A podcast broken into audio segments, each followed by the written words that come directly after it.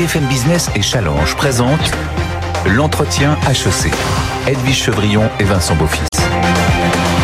Bonjour à tous, bienvenue dans l'entretien HEC en collaboration avec Challenge, avec HEC bien sûr, et le cabinet de stratégie B. Nous on est ensemble pendant une heure pour faire passer, vous le savez maintenant, son entretien d'HEC à une personnalité. Aujourd'hui, notre invité, c'est Denis Oliven, patron de presse, patron de médias. Et d'abord, c'est euh, Vincent Beaufils. Bonjour Vincent. Bonjour Edwige. Qui va adresser son portrait. Et voilà. Et donc, euh, bonjour Denis, vous êtes, on pourrait dire, euh, un patron multifonction auprès de Daniel Kretinsky. Euh, Daniel Kretinsky qui a beaucoup d'ambition et d'intérêt pour la France. Vous êtes à la fois euh, président d'Editis. Editis, c'est le numéro 2 de l'édition. C'est 5000 euh, volumes publiés chaque année. C'est presque 800 millions de chiffre d'affaires, 2500 salariés. Et Editis a été racheté par Daniel Kretinsky, près de 650 millions, euh, il y a quelques semaines enfin c'était fin 2023, euh, donc c'est l'objet principal de l'activité, mais vous avez également d'autres fonctions sur toutes les industries de contenu proches de Daniel Kretinsky, puisque vous êtes également président de CMI, qui a des très jolies euh, marques titres de presse, que ce soit elle, que ce soit Marianne, que ce soit Franck Tireur. Vous avez été euh, euh président ou directeur de la publication de Libé. Maintenant, vous êtes président de la holding, donc qui a Libé. Et puis, vous êtes également un conseiller très proche de Daniel Kretinsky, puisque vous avez été euh, en réflexion sur les dossiers Atos, sur les dossiers Casino. Enfin, donc, une palette d'activités qui vous va très bien. Donc, on a beaucoup de questions. Hein. Voilà, exactement. Et on va retrouver cette interview euh, multicanale, à la fois donc euh, dans Challenge, mais également sur les sites de BFM Business et de Challenge.fr, et puis en direct ou en différé, mais en, en intégral sur l'antenne de BFM Business. Et ça sera ce week-end. Denis Oliven, on a vu beaucoup de présidences. En tous les cas, merci d'avoir accepté d'être notre invité. Mode d'emploi rapidement, quatre parties. Partie actu, il y a le brief de Bain, il y a la partie business. Et puis la deuxième grande partie de cet entretien, on ira sur le campus d'HEC. On a posé la question à des jeunes étudiants en disant c'est quoi un livre? Vous savez ce truc, euh, cet objet non identifié. Et puis des questions des alumni. Tout de suite les questions d'actu. L'entretien HEC avec Challenge sur BFM Business. Première question, évidemment. Donc, euh, Vincent l'a dit, vous avez racheté, enfin, Daniel Kretinsky, mais comme c'est vous qui présidez Editis, vous avez racheté euh, donc ce deuxième groupe de presse. Opération très compliquée que tout le monde a bien suivi. Dans quel état vous avez trouvé? Parce que ça a duré très longtemps. Avant, c'était donc le groupe Vivendi qui l'avait, qui a préféré la mariée la plus belle, qui était le groupe Hachette. Maintenant, vous, vous avez Editis. Le moral est dans les chaussettes? Non, c'est à la fois un très grand groupe, c'est le deuxième groupe de presse qui a de très très très d'édition. Euh, d'édition, pardon. Lapsus euh, révélateur, Denis Oliven. Si je me, oui, j'ai trop de fonctions, je me m'emmène les pinceaux. Non, un très grand groupe d'édition, c'est le deuxième groupe d'édition en France. Il a de très grandes, de très belles, de très des maisons très instituées. Lafont, euh, Plomb, euh, Nathan, euh, Cherche Midi, enfin et tant d'autres encore. Julliard, la découverte. 200 éditeurs de talent. Euh, certes, il a eu cinq propriétaires, je crois, en 20 ans. Donc, euh, mais et pourtant, il est toujours là, toujours brillant. Euh, donc, il a une structure très solide. et c'est vrai que quand nous sommes arrivés, il avait été affaibli par une longue attente, l'incertitude sur la session. Mais malgré ça, l'an dernier, il a eu le prix Médicis Essai avec Madame Murat. Il a eu euh, par un éditeur associé le Goncourt. Euh, donc bon, c'est un c'est un c'est un groupe brillant et on va essayer de lui faire donner euh, sa substance qui est, qui est très grande. Une nouvelle et qui était quand même en perte de vitesse, Denis Oliven, parce qu'il a perdu ces dernières années euh, 300 millions de valorisation, en tout cas si j'en crois le prix auquel euh, Vivendi l'a racheté, et puis vous l'a cédé. Comment expliquer en fait cette perte de substance? Oui, enfin bon, la, valorisation c'est un sujet. Il a, il a probablement raison de l'incertitude dans laquelle il était. Il n'a pas pu donner toute sa mesure qui est grande. Euh, il est aujourd'hui, mais il, a, il a un socle très puissant. Il a le premier outil, probablement le plus performant et le plus moderne des outils de distribution, Interforum. Il est l'éditeur numéro un, je pense, en livres scolaires. Il est, vous l'avez dit, le deuxième éditeur euh, en, en, en, littérature générale, avec, si on associe les, les, la part des, des, éditeurs associés, enfin des, des, éditeurs distribués, près de 20% de part de marché. On a maintenant à sa tête une femme, Catherine Lucet, sa directrice générale, qui a passé 25 ans dans la maison, qui est une femme remarquable. Elle a réuni une équipe euh, également professionnelle et ancienne. Bref, à partir de ce socle euh, de, très solide, euh, je crois qu'en en, conduisant une stratégie dont on aura peut-être l'occasion de eh ben, parler. justement, on va en parler tout de suite, puisque vous aviez, vous avez annoncé un plan stratégique pour le premier trimestre 2024. Est-ce que vous pouvez déjà lever un petit coin du voile? En quoi ça va consister? Le point clé pour, pour nous, c'est le suivant. Un, nous entendons que ce groupe soit un groupe libre et indépendant. Euh, je crois que le pluralisme euh, des opinions et des idées est une est une un, axe clé euh, de sa. Mais ça se traduit comment ah, ça se traduit par la diversité des auteurs qu'on attire. Deux, on souhaite que ce soit un groupe attractif pour ces auteurs. Donc euh, peut-être que ce groupe, comme d'autres d'ailleurs, a eu tendance, en grossissant, à euh, perdre un peu de vue ce qui était le, fondamental du métier, si j'ose dire, en utilisant un, anglicisme, qui est les auteurs.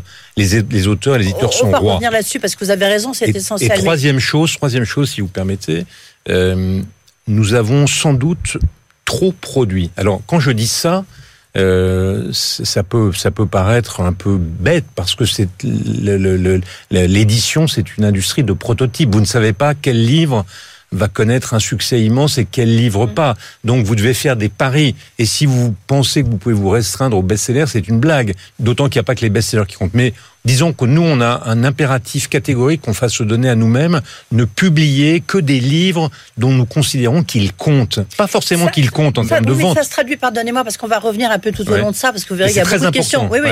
Mais donc, ça se traduit comment dans le plan stratégique? Ça veut dire, euh, vous, vous avez l'ordre de faire, de publier moins de livres, ça veut dire moins de maisons d'édition, ça veut dire moins de, euh, collections Moins de maisons d'édition, non, mais la première, l'une des premières décisions qu'a prise Catherine Lucet, c'est de regrouper, on a, on a 56 maisons d'édition.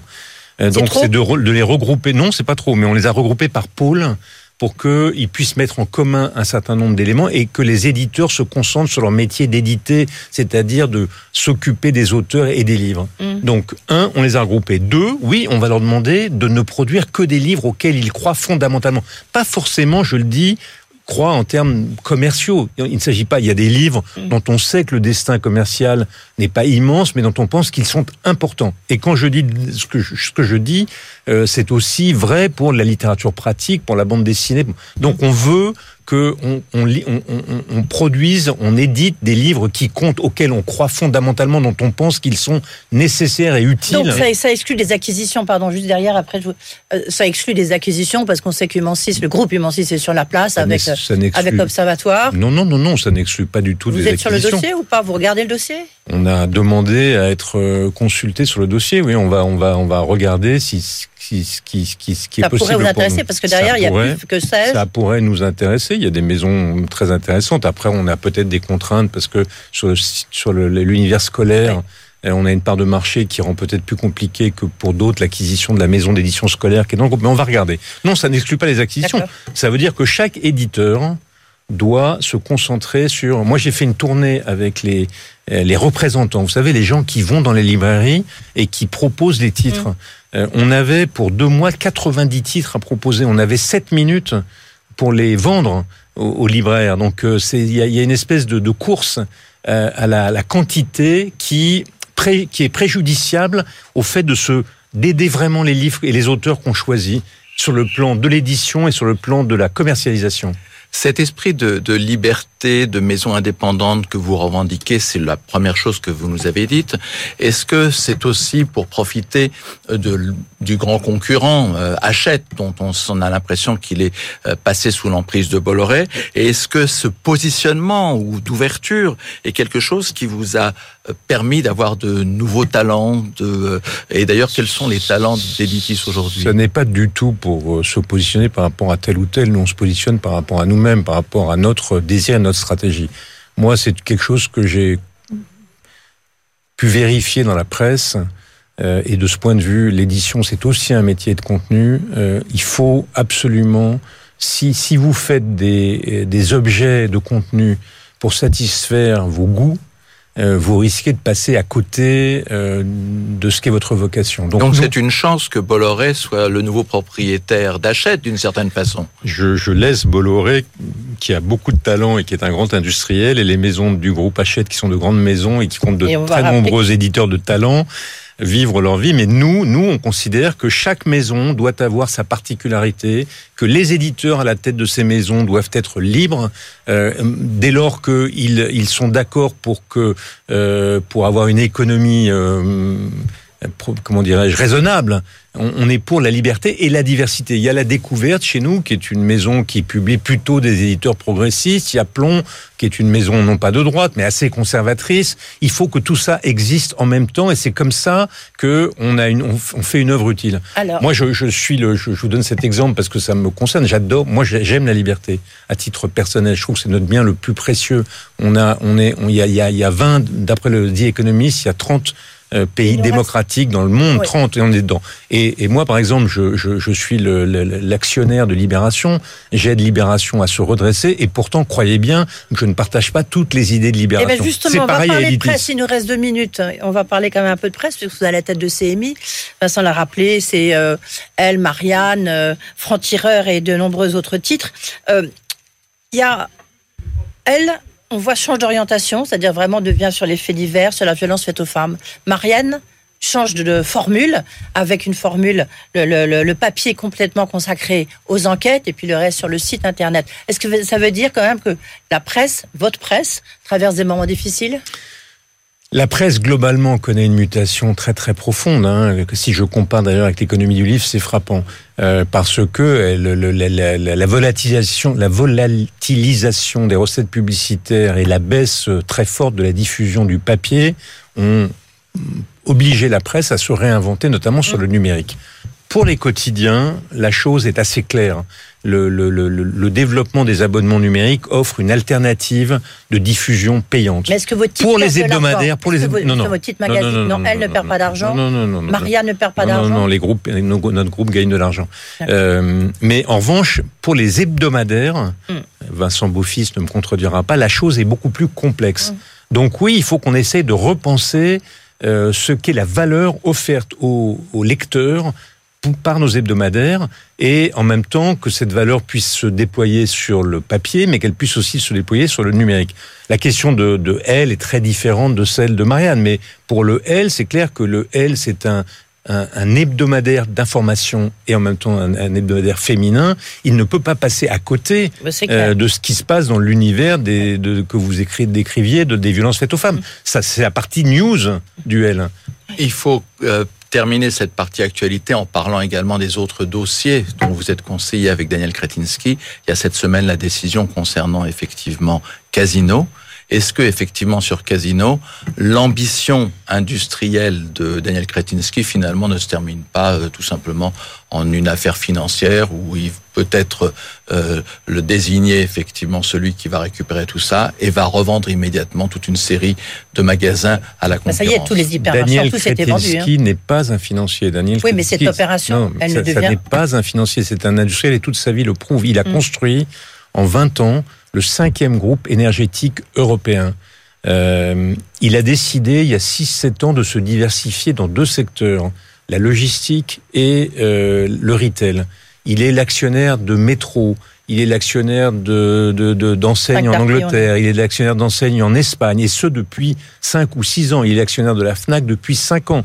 Il a regardé Casino depuis 5 ans. Quand il est rentré dans Casino, malheureusement, il avait dit d'ailleurs, j'ai un doute sur les hyper et les super, dont je crains qu'ils ne puissent pas être redressés dans le cadre de Casino. ils ont tous été vendus. Hein, il, a, il a malgré tout accepté les conditions qui étaient faites au moment de l'acquisition par euh, la direction de Casino. On essaye de voir si on peut y arriver. On a constaté que ça marchait pas. On a vendu ces hyper et ces super. C'est d'ailleurs, je le dis, une opération sur le plan français euh, on a vendu ces hyper et ces super à des groupes français du retail. Et deuxièmement, sur le plan de l'emploi, qui est le minimum de casse sociale, puisque on, a vendu au niveau du siège de Saint-Étienne. Hein, au niveau du siège de Saint-Étienne, d'ailleurs la question n'est pas n'est pas achevée sur le siège de Saint-Étienne, mais mais on a quand vous vendez des magasins à une autre enseigne, vous transférez les salariés. Mais il a bien dit qu'il allait développer désormais le groupe Casino euh, à partir de ces enseignes qui sont puissantes, Monoprix, Franprix, Petit Casino. Donc maintenant, il va investir pour développer ces enseignes. Un mot rapide sur Atos, où là, on ne va pas refaire euh, toute la genèse de, de, de ce dossier. Euh, il, est, il a acheté l'éponge un peu ou pas? Il n'a pas acheté l'éponge. On, est venu, on, est venu proposer à Daniel Schretinsky, il y a, il y a euh, euh, deux ans, je crois, euh, de prendre une partie. De prendre une partie. C'est pas lui qui avait choisi ça ça l'intéressait parce que c'est de la gestion d'infrastructures, chose qu'il connaît très très bien dans l'énergie. Ça ressemble beaucoup à la gestion d'infrastructures. Il a dit, OK, on lui a proposé euh, de prendre un ticket dans l'autre partie d'Atos, qui était la partie dans laquelle il y a des actifs stratégiques. Il n'était pas très favorable. On lui a dit, c'est la condition du deal. Il a dit, OK.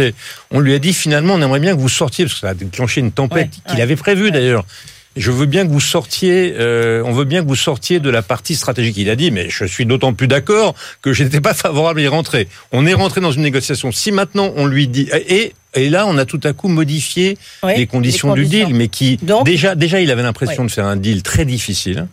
Hein, et donc là, et donc là, bah, donc là, la balle n'est pas dans son camp. Lui, lui, il est toujours preneur de Tech Foundation, de la partie d'infrastructure, à des conditions qui permettent que cette opération soit durable, puisqu'une fois encore, c'est industriel. Mais si on ne veut pas de lui, on ne veut pas de lui, il n'y a pas de ah problème. c'est clair. Merci beaucoup. Tout de suite, euh, le brief de Bain. L'entretien HEC avec Challenge sur BFM Business. Et donc retour donc sur l'entretien de Denis Oliven. Et pour introduire euh, cette deuxième séquence, on a le plaisir de recevoir Laurent Colombani. Vous êtes donc associé de Bain et compagnie et particulièrement chargé de toute la pratique autour des médias. Et effectivement, c'est là-dessus que va apporter votre analyse stratégique, notamment d'Editis. Bonjour Laurent. Tout à fait. Bonjour Edwige Chevrillon. Bonjour Vincent Beaufils et bonjour Denis Oliven. Bonjour Laurent. Alors, votre carrière vous a mené aux commandes de nombre des grands groupes euh, culturels et de médias en France. Hein. On peut rappeler Canal+, la FNAC, euh, la Gardère Active et, bien d'autres. Euh, et on l'a dit à l'instant, vous êtes aujourd'hui à la tête de CMI en France et conseiller Daniel Kretinsky sur un nombre de ses investissements dans l'Hexagone. Le dernier en date vous a placé à la tête d'Editis, le deuxième éditeur en France, et avec un programme ambitieux, vous avez parlé déjà liberté, diversité, audace, mais également l'ambition de construire un groupe français conséquent dans les industries des contenus. Alors Editis conséquent euh, l'est certainement. Hein. vous avez parlé des, maisons, euh, des auteurs à succès euh, du groupe. Le groupe édite et distribue chaque année 130 millions de livres par an dans le monde entier. on en a parlé néanmoins. il fait aussi face à certaines difficultés économiques depuis le pic de croissance de 2021 post-confinement. Euh, la marge des d'A en particulier en 2022 inférieure à 4%, assez loin des standards de l'industrie et à n'en pas douter de vos ambitions. Alors les causes sont multiples, hein. euh, certaines d'ordre cyclique d'ailleurs. Vous avez parlé de rôle euh, extrêmement important du groupe dans l'édition de livres scolaires et évidemment cette partie-là du business est assez dépendante de l'évolution des programmes. Euh, mais vous avez mentionné également le nombre de changements d'actionnaires dans les dernières années, dans une industrie qui, pour le coup, nécessite des investissements et des relations dans la durée. Euh, pourtant, les euh, points d'attraction du secteur de l'édition ne manquent pas. Vous l'avez dit, le livre joue un rôle décisif dans la civilisation et la démocratie. Il est aussi euh, l'un des supports culturels qui s'est le mieux accommodé de la transformation numérique. Euh, aujourd'hui, euh, le livre représente un marché de 70 milliards d'euros dans le monde et il irrigue l'ensemble des industries culturelles de sa créativité et de la propriété intellectuelle qui en émane. ce sont donc autant de défis que d'opportunités qui se, se, présentent à vous. J'en mentionnerai trois principaux pour conclure. Tout d'abord, vous l'avez déjà mentionné, le nerf de la guerre dans l'édition, les auteurs les attirer, les garder, euh, les développer. Euh, le deuxième, sans doute, euh, améliorer cette performance opérationnelle, réaliser ce mariage parfois délicat entre le philosophe et le logisticien, également important à cette industrie. et enfin, on en parlera peut-être encore, de nouvelles transformations, de nouvelles opportunités, des segments en forte croissance, la jeunesse, le livre audio, ou la gestion de la propriété intellectuelle à l'ère de l'intelligence artificielle. Alors Laurent, quelle serait votre question à Denis? Euh, Ça m'amène effectivement à ma question. 20 euh, ans après avoir tenu les rênes de la FNAC, euh, aujourd'hui, envisagez-vous le, livre, le marché du livre différemment? Et comment est-ce que cette perspective du temps long de l'édition informe votre vision pour l'avenir d'Editis? Vous avez absolument raison sur le temps. Vous avez deux minutes pour répondre.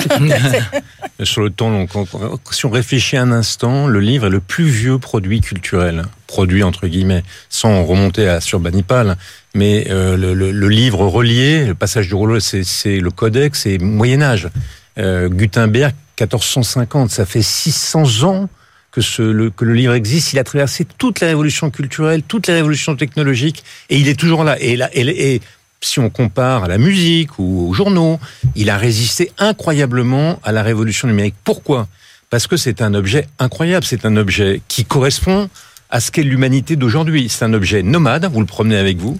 C'est un objet que délinéarisé par nature, vous vous arrêtez et vous lisez quand vous voulez. Et puis c'est un objet individuel. C'est votre objet à vous. Donc euh, je suis très, euh, comment dirais-je, confiant dans la solidité profonde du socle du livre. On dit, par exemple, qu'il n'y a plus que euh, un, que, que, que trois, trois jeunes gens sur ou jeunes filles sur quatre qui lisent des livres, mais c'est énorme, trois sur quatre.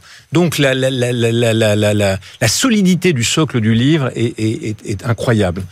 Mais c'est vrai, il a des, il connaît des révolutions. Et vous l'avez cité, évoqué au passage, il va connaître la révolution euh, de l'intelligence artificielle. Il y a beaucoup de questions, vous verrez, euh, de la part des alumni. On va y revenir. C'est un point cardinal parce que d'un côté il faut qu'on protège les, les droits d'auteur contre euh, le, le, le, les, captations euh, clandestines qui peuvent être faites de leurs œuvres, mais de l'autre c'est un continent d'amélioration pour nous. Euh, tout ça devra être encadré, mais la traduction, euh, la promotion des livres, l'analyse des milliers de données qui, permet, qui, euh, qui, que, qui permettent d'améliorer la logistique, la distribution des livres, qui permettent de personnaliser euh, l'offre de livres. Donc tout ça euh, est une révolution qui est devant nous. Et je disais tout à l'heure qu'on veut faire un groupe euh, libre, indépendant et qui s'intéresse de près aux auteurs, mais on veut aussi mettre l'accent sur l'innovation non pas l'innovation contre euh, le livre traditionnel, contre le droit d'auteur, mais au contraire au service de cette stratégie-là. On va y revenir, Denis, dans la partie business, là maintenant, qui va s'ouvrir. Merci. Merci, Merci, Merci, Denis. L'entretien HEC avec Challenge sur BFM Business. Nous voici donc dans la partie de l'entretien consacrée au business. Denis Oliven est donc très centré autour d'Editis. Est-ce qu'Editis doit rester euh, majoritairement essentiellement une maison française à ce stade, c'est comme ça que nous l'envisageons. Euh, au fond, il y a très peu de synergie. Il y a quelques synergies mondiales de, de droit. Mais après tout, il y a un marché des droits d'auteur. Donc, on peut acheter des droits étrangers ou vendre des droits sur le marché mondial. Nous, nous voulons, pour l'instant, nous concentrer sur le redressement, le relèvement, le redéveloppement d'Editis sur son marché national pourtant Hachette que, vous connaissez bien. C'est même pour ça que Vivendi a fait le choix de, de vendre Editis et de garder Hachette. C'est parce qu'Hachette est international. Oui, mais je, je, veux dire, je sais pas. On, peut très bien avoir des, des, des stratégies d'éditeurs hein, d'éditeurs internationaux. C'est pas la nôtre. Oui. Alors, vous avez dit tout à l'heure, on a parlé d'éducation. L'éducation, effectivement, c'est très important chez Editis, qui est, je crois, quand même le numéro un du livre scolaire euh, en France. Est-ce que vous, ça doit rester un des points forts d'Editis et puis, est-ce que du coup, ça peut vous freiner, comme vous le disiez tout à l'heure, pour acheter d'autres euh, maisons euh, de type Humansis? C'est un point fort. C'est une, euh, c'est un secteur qui est en mutation. On l'a dit parce qu'il est très dépendant en France des réformes des programmes scolaires et celles-ci se ralentissent. Et par ailleurs, il est alors lui au cœur de la révolution technologique parce que c'est vrai que le numérique d'abord, l'intelligence artificielle ensuite modifie assez radicalement les manuels, les, les, manuels, les, les façons d'éduquer. Nous pensons, nous, que ça n'est pas un, un, obstacle, que c'est au contraire un adjuvant à notre développement. Et d'ailleurs, Editis a acheté une, une des premières maisons françaises qui s'intéressait à ces questions, et du Clever, et nous allons continuer. Donc, euh, mais oui, nous pensons que l'éducation euh, est un, un, un élément clé du groupe Editis. Et vous appelez une réforme scolaire, c'est ça Une de plus Alors l'édition, c'est aussi un marché talent, vous l'avez dit tout à l'heure. Euh, est-ce qu'effectivement, euh, vous sentez que vous allez en accrocher de nouveau. Il y a un mercato de l'édition, ça existe. Et puis vous vous êtes défait aussi de certains talents. Votre première décision a été de vous séparer de Lise Bull, qui euh, avait euh, célèbre euh, éditrice, célèbre éditrice qui avait posé beaucoup de problèmes chez Editis. Qu'est-ce que ça veut dire effectivement quand on dirige une maison d'édition de conjuguer à la fois les les managers, les auteurs, etc. D'abord, dans le cas de Lise, euh, qui est une femme de grand talent et sympathique, c'est l'éditrice de Zemmour. Euh, il paraît que ça va être Philippe de, de Villiers. de Bardella, paraît-il. Euh, c'était pas du tout une contestation de son talent. C'était, il nous paraissait que d'une part, elle n'était pas, que son type de d'édition n'était pas complètement conforme à ce qu'est la Maison Plomb. C'est une vieille maison institutionnelle française. C'est la maison qui a édité le Général de Gaulle, Claude Lévi-Strauss, Terre humaine. Enfin bon, bref. Et, et donc on a nommé. Euh, et puis il y avait eu dans sa nomination à Plomb toute une série de difficultés. Euh, des rapports, enfin bon bref. Donc on s'est dit qu'il fallait qu'on tourne la page, on l'a fait d'ailleurs en accord avec elle, euh, et on a nommé à la tête de Plomb Jean-Luc Barré, qui est un biographe célèbre, il vient d'avoir le prix Renaudot euh, pour sa biographie de De Gaulle. C'est un éditeur qui a une très longue expérience. Il a commencé d'ailleurs chez Plomb il y a une trentaine d'années. Euh, il a été producteur à France Culture. Il nous paraissait plus conforme. Euh, et il était l'éditeur de le, pas une le question patron de choix politique, de Pas un choix Lisbonne. politique, c'est un choix d'adéquation. Je pense que les Ça, maisons. Vous êtes plutôt un patron de gauche. Pardon? Vous êtes plutôt un patron de gauche, Denis Oliven. Oui, mais c'est en l'occurrence, moi je suis de gauche, mais ça n'a pas de rapport avec ce que je non, fais je dans pose les. Je, je suis un, un ardent défenseur de la liberté et du pluralisme. Mais il faut qu'il y ait une adéquation entre quand euh, quand euh, nous avons nommé, pour prendre un exemple dans la presse, Natacha Polony à Marianne, Natacha Polony, je crois que je suis en désaccord avec elle à 150%. Euh, elle est contre l'Europe, je suis pour. Elle est anti-marché économique, je suis pour. Enfin bon, bref. Mais elle, elle correspondait à Marianne. Ouverture. Eh bien, il faut qu'il y ait une correspondance entre le patron d'une maison d'édition et l'essence de cette maison. C'est la Euh, raison du choix. Alors, pour répondre à votre question plus rapidement, oui, on va essayer d'attirer des auteurs. Comment Moi, c'est mon expérience d'auteur euh, et des éditeurs. Il faut qu'on soit une maison accueillante. Il faut que, quand vous rentrez dans une maison d'édition, il faut que ce soit comme votre famille. Il faut que vous vous sentiez coucouné, aidé, que vos livres sont importants. Et, ça me ramène à ma question précédente. Si vous publiez trop de livres, vous ne pouvez pas vous intéresser à chacun d'entre eux. âme. Voilà. Oui. Vous avez lancé un plan social senior chez CMI. On serait tous virés hein, ici euh, autour de cette table. Euh, est-ce que ça veut dire que un, euh, vous resserrez les boulons chez CMI et est-ce qu'il y aura un plan social de cette manière ou sous une autre forme chez Editis? C'est pas vraiment un plan social chez CMI. Valérie Salomon, qui est la, qui est la patronne exécutive de, de Excellente. CMI, euh, excellente, euh, est en train de transformer l'entreprise. Vous l'avez dit tout à l'heure, le- le- le- le- la presse magazine notamment est soumise à un choc assez profond de transformation. Elle va faire cette transformation et sans doute elle va repenser son organisation. Donc elle a, elle a profité, ou pas profité, mais elle s'est dit que pour accompagner ce mouvement, il fallait qu'elle réfléchisse à la- une façon, comment dirais-je, douce de, de, de, de, Mais, de- chez Editis, on n'a pas et ses parlé. compétences. Chez Editis, on n'a pas parlé de la partie rentabilité. Est-ce que c'est euh, dire, un groupe d'édition rentable et est-ce qu'il faut avoir des mesures aussi euh, dures que ce que vous faites chez CMI D'abord, les mesures de CMI sont pas dures du tout. Euh, CMI, partout où nous Les sommes, mesures nous, douces. Non, mais c'est le plan partout où nous sommes, c'est concerté, négocié. Non, mais est-ce qu'Editis crise. va bien en Editis opérationnellement va, Editis va bien. Editis a, une, a, a vu sa rentabilité baisser fortement, mais continue d'être rentable. Quelle a été-elle en Nous devons 2023 améliorer. 2023 On communique pas les chiffres. Oui, il n'y a Elle- plus de chiffres. Avant. non, non, il y Bah, en avait pas, il y en avait public, pas. Non, non, non, il y en avait pas non plus. Ouais. Euh, elle, est, elle continue d'être rentable. Elle peut l'être davantage. Elle, peut l'être davantage d'une manière, de deux manières. Sans doute par une simplification de son organisation et d'autre part par une plus grande euh, efficacité de son développement en chiffre d'affaires. Euh, donc il faut que c'est ce que quand, je vous dis on produit moins par exemple, ça fait partie de ces mesures.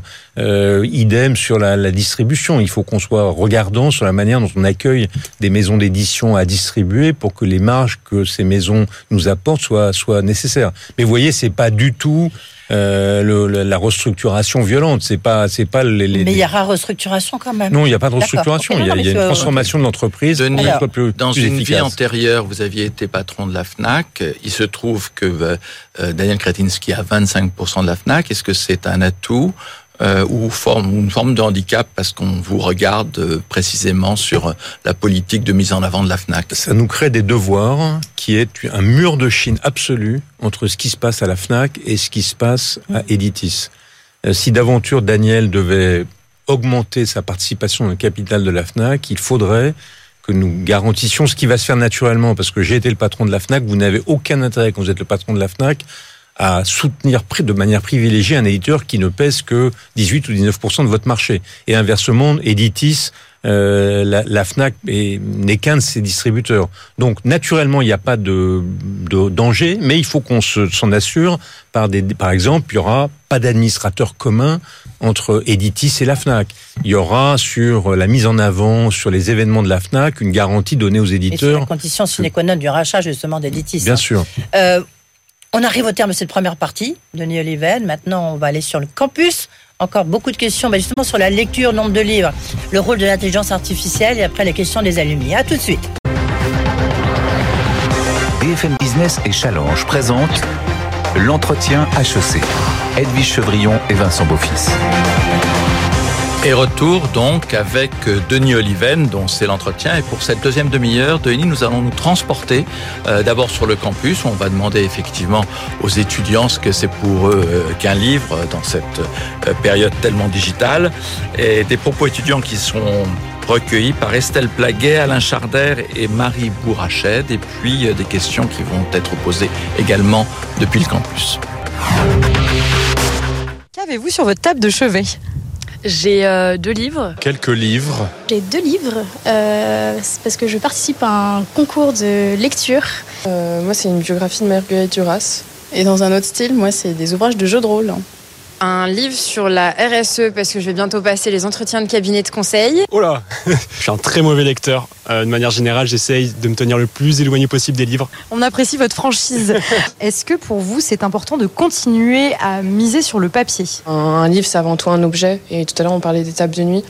Et en fait, c'est un objet qu'on aime bien avoir sur une table basse, sur, dans nos bibliothèques. C'est un objet de décoration autant que de culture. Donc pour moi, oui, carrément. Je pense que le format papier aura une certaine viabilité, une certaine sûreté qui aura vraiment un intérêt, une plus-value par rapport au format virtuel qui pourra être par exemple euh, fraudé ou qui pourra être modifié euh, à guise. J'arrive pas à lire sur les tablettes. Le chiffre d'affaires d'Editis, le groupe dont il est question, est en baisse. Est-ce que vous auriez une idée pour redynamiser ce secteur-là? La jeunesse est beaucoup tournée vers le manga, vers les bandes dessinées. Vous commencez à lire un livre sur internet et vous continuez et vous dire, vous dites, eh ben la suite uniquement disponible en librairie, par exemple, ça pourrait être ultra pertinent de façon à rediriger les gens vers euh, vers les librairies. Il y a une technologie, selon vous, qui euh, va venir bouleverser ce secteur dans les prochaines années Non, je pense pas parce qu'il y a déjà eu beaucoup de choses. On a vu le Kindle qui remplace pas le papier. Je pense que ça risque d'être l'intelligence artificielle à partir du moment où on peut demander à ChatGPT de nous écrire une histoire et qu'il le fait plutôt bien.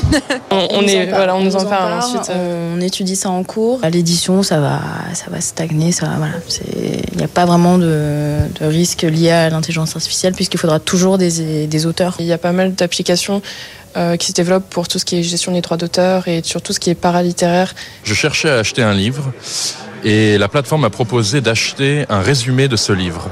Une idée, ça serait de dire qu'on a maintenant des intelligences artificielles qui pourraient lire pour nous et résumer.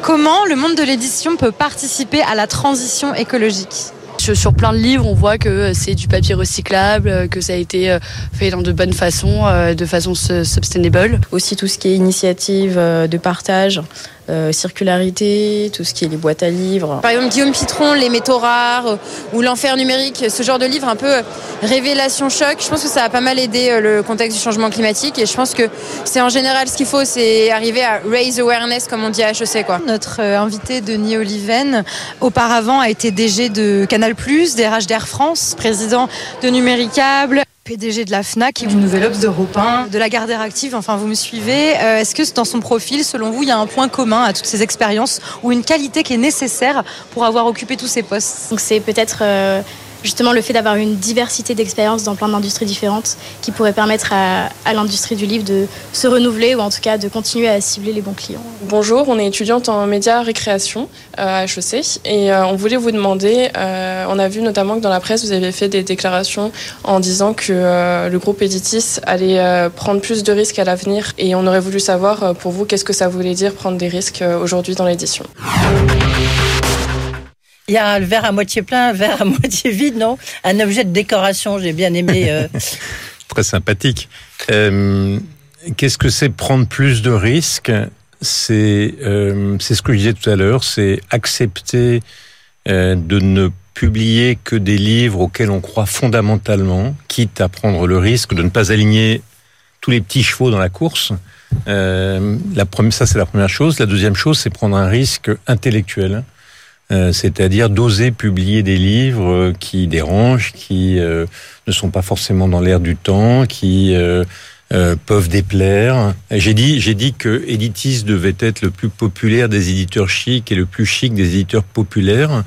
Euh, par exemple, accepter, euh, bien sûr, de soutenir la haute culture plutôt que le prêt à penser, mais en même temps de ne pas avoir peur euh, de la littérature populaire, du grand public, parce que c'est très important aussi. Nous, on a des grands. Et ça fait vendre surtout. On a des grands. Oui, ça fait vendre, mais ça fait aussi. Ça, permet aux gens d'accéder des, des, des, auteurs comme. Euh, euh, Bussy, comme Lévy, comme Tillier, comme Minier, comme Daniel Steele, ce sont des auteurs qui permettent à, des gens d'accéder à l'univers euh, des formes culturelles, des œuvres de l'esprit, et c'est décisif pour une démocratie. Mais en même temps, avec moins de livres globalement pour Editis. C'est-à-dire qu'Editis ne produira plus 5000 livres comme il l'a fait. J'espère qu'il en produira moins. Vous savez que le marché français du livre euh, a vu sa production multipliée par deux au cours des dix dernières années, ou quinze dernières années, et le nombre de ventes de chacun des livres divisé par deux. Donc c'est un jeu à somme nulle.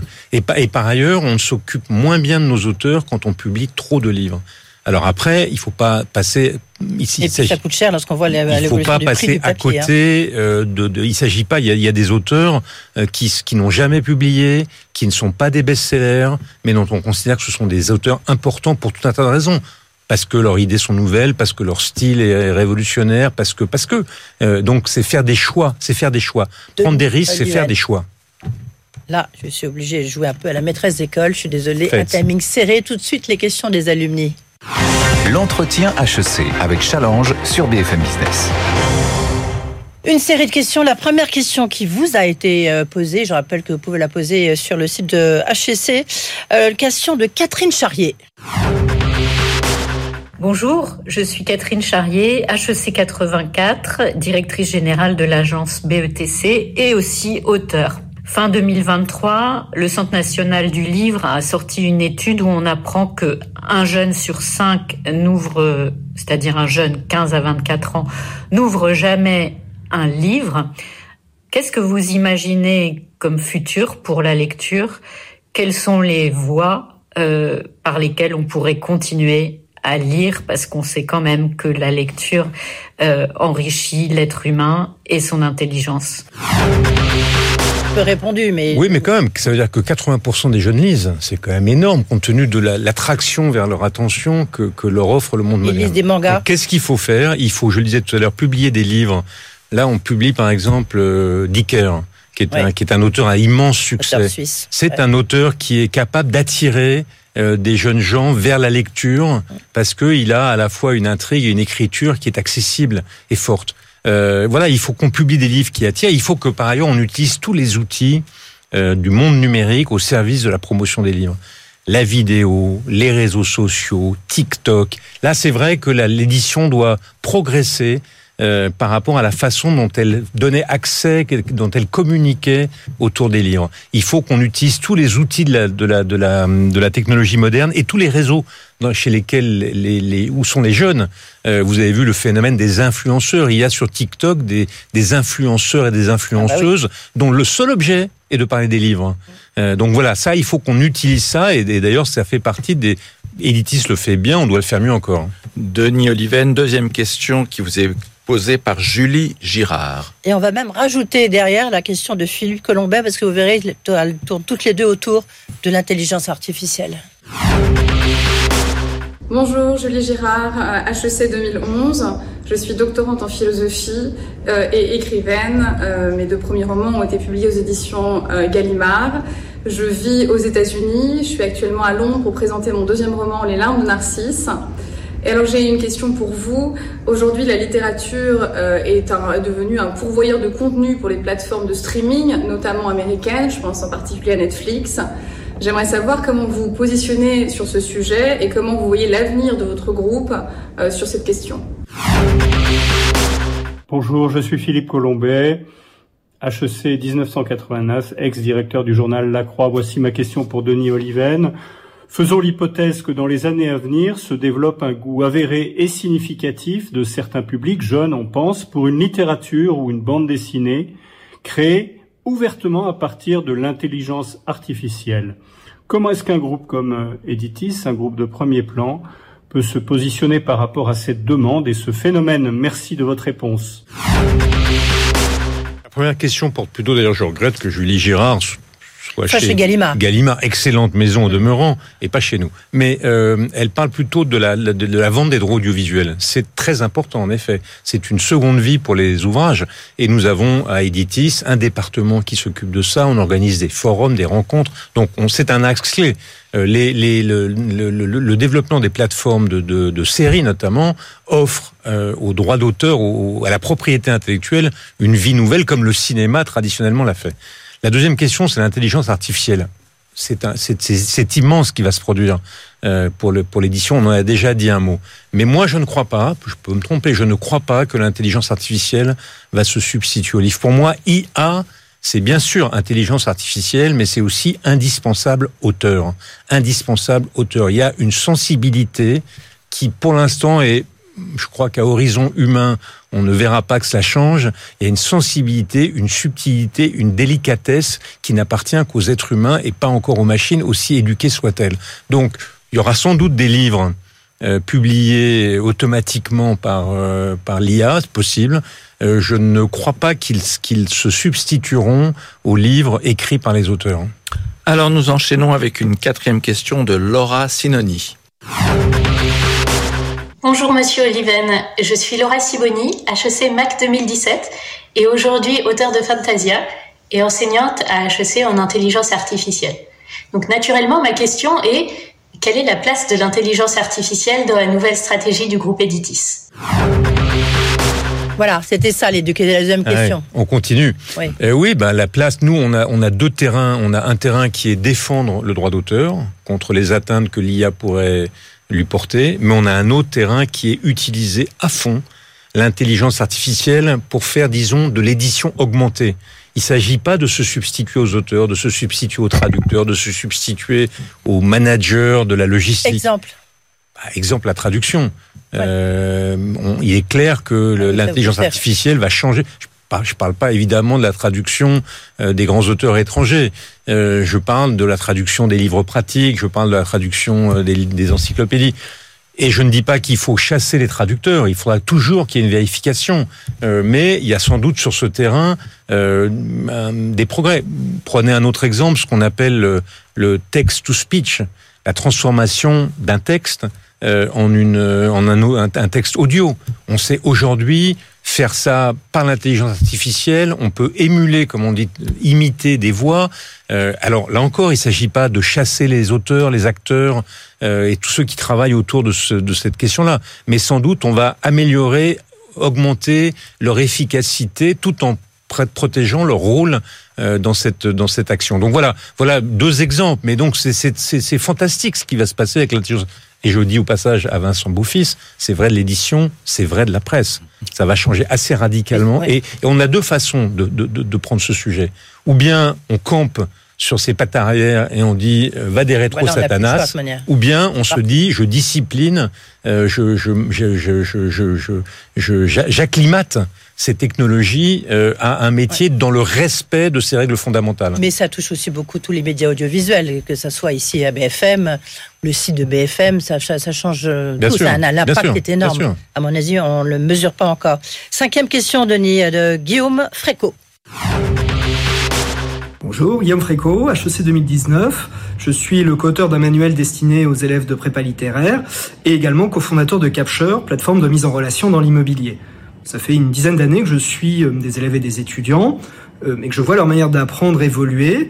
Euh, je vois notamment qu'ils utilisent de plus en plus des contenus en ligne et notamment des vidéos et encore plus précisément des vidéos d'apprentissage entre pairs. Je les vois aussi de plus en plus utiliser des intelligences artificielles et pour pas la nommer ChatGPT dans leurs apprentissages.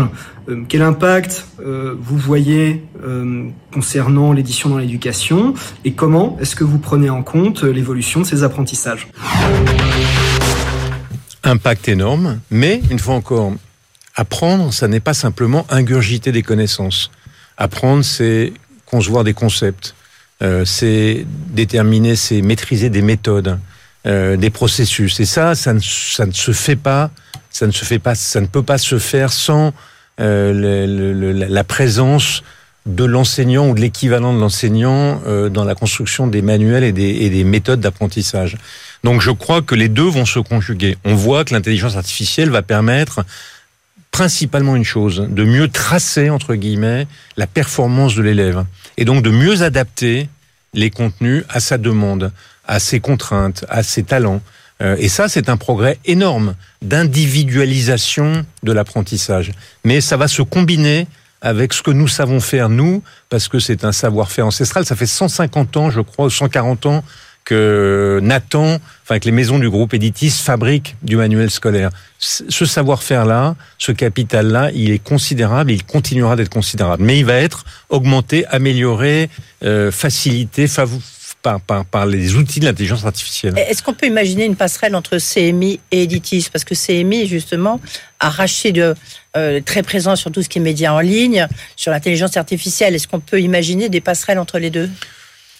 Moi, je suis pas un grand par expérience, non, mais je crois que les synergies entre la presse et les l'édition moyen. En revanche, ce qu'on va très certainement faire, c'est mettre en commun des parce que qu'est-ce qui est très rare et précieux dans l'intelligence artificielle, c'est les cerveaux, hein, c'est les chercheurs, c'est les développeurs.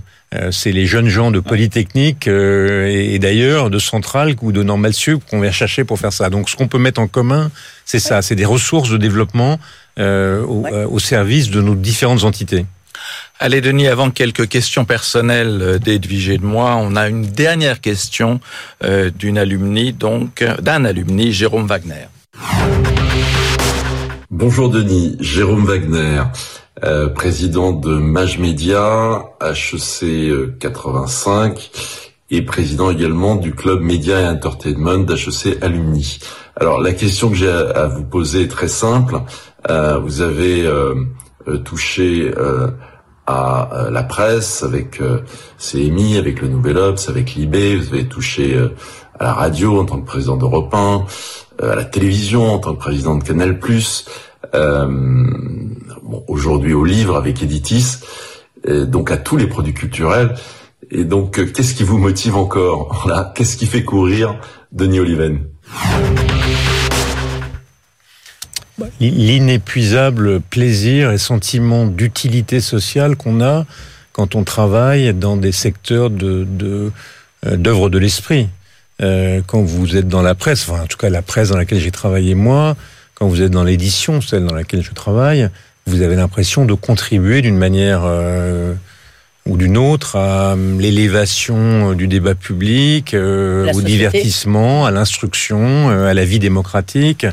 Et donc, c'est quand même pas détestable dans l'existence d'avoir le sentiment de faire œuvre utile. Je me sens moins utile que mon frère qui est médecin, par exemple, parce que lui, il sauve des vies, mais je me sens quand même utile en participant à l'édification des consciences, pour utiliser une formule un peu ancienne. On arrive au terme de cet entretien HSC, Denis Liven. Maintenant, c'est les conclusions, mélange de questions qu'on n'a pas pu vous poser avant et de questions un peu plus personnelles. L'entretien HEC avec Challenge sur BFM Business.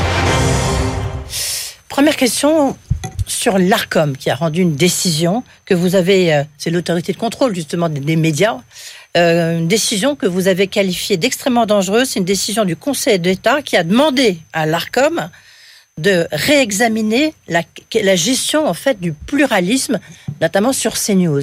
Vous avez fait un tweet qui a été repris euh, euh, d'une manière spectaculaire sur X. pourquoi c'était une décision extrêmement dangereuse et en plus, on voit bien que ça peut aussi avoir un impact sur le service public, par exemple sur France Inter ou, d'autres euh, ou d'autres chaînes Parce que je pense légitime qu'il y ait une régulation. Les, les, les chaînes qui utilisent l'espace public, enfin les, les, fréquences publiques gratuitement, ont signé un cahier des charges avec des obligations de sincérité de l'information, de pluralisme des courants de pensée. Il est légitime qu'on s'intéresse au fait de savoir si elles respectent ces obligations, mais certainement pas légitime, comme la décision pouvait laisser penser, qu'une autorité administrative rentre dans le sein de la construction des programmes et des rédactions, flic les invités et les animateurs. Enfin, c'est un système qui me paraît totalement aberrant. Et puis, sous quels critères? Il va falloir qu'il y ait, euh, chaque fois qu'il y ait quelqu'un pro-vax, quelqu'un qui est anti-vax, quelqu'un qui est pour la défense de l'Ukraine, quelqu'un qui est pro-Poutine. Euh, si on dénonce le Hamas, il va falloir quelqu'un qui est pro-Hamas. Quels sont les critères? Donc je trouve que c'était flou et dangereux je pense, parce que j'ai confiance dans les autorités indépendantes de mon pays, je pense qu'ils vont trouver une mécanique un peu à la façon des Anglais oui, de, de, de, traiter ça de manière euh, beaucoup plus respectueuse. Et par ailleurs, je vais vous dire quelque chose qui va peut-être vous choquer, je suis de gauche c'est pas ça qui va vous choquer. Je suis de gauche. Je, je, je, je, combats les idées véhiculées globalement par ces news. Mais je crois que l'existence dans le paysage médiatique français d'une chaîne de coloration plutôt de droite est, un, est, un, est, une, avancée du pluralisme. Euh, on a un service public qui est de gauche. Moi, j'en suis ravi, je l'écoute avec attention. Et ça serait une hypocrisie de ne pas le dire. Et c'est très bien. Euh, pourquoi qu'il n'y aurait pas des chaînes dont la coloration serait de droite dès lors qu'elles respectent la sincérité de l'information et un certain degré de pluralisme? Et on est sur BFM ici, BFM Business, dans le groupe BFM. Bah voilà, donc il y a, y a, dans le y a dans le dans le dans le paysage audiovisuel euh, français quatre chaînes d'information. La première c'est vous BFM. Euh, voilà, le pluralisme est là et chacun trouve son son goût. Euh, Denis, je voulais revenir sur ce que vous aviez évoqué tout à l'heure, ce sentiment de faire œuvre utile qui est effectivement euh, un peu l'âme de notre métier, mais parfois il va très loin puisqu'on apprenait dans le dernier portrait qui a été fait dans Challenge que vous aviez fait après le euh, funeste 7 octobre un voyage en Israël. Euh, pourquoi Pour rapprocher les points de vue. Pourquoi était-ce si important pour vous? Bah, voyez bien l'importance que ça prend euh, pour nous. Vous voyez l'importance que ce sujet. Il y a eu, il y a eu 150 000 morts ou 200 000 morts dans la guerre du Yémen. Il y en a eu 200 000 dans la guerre de Syrie.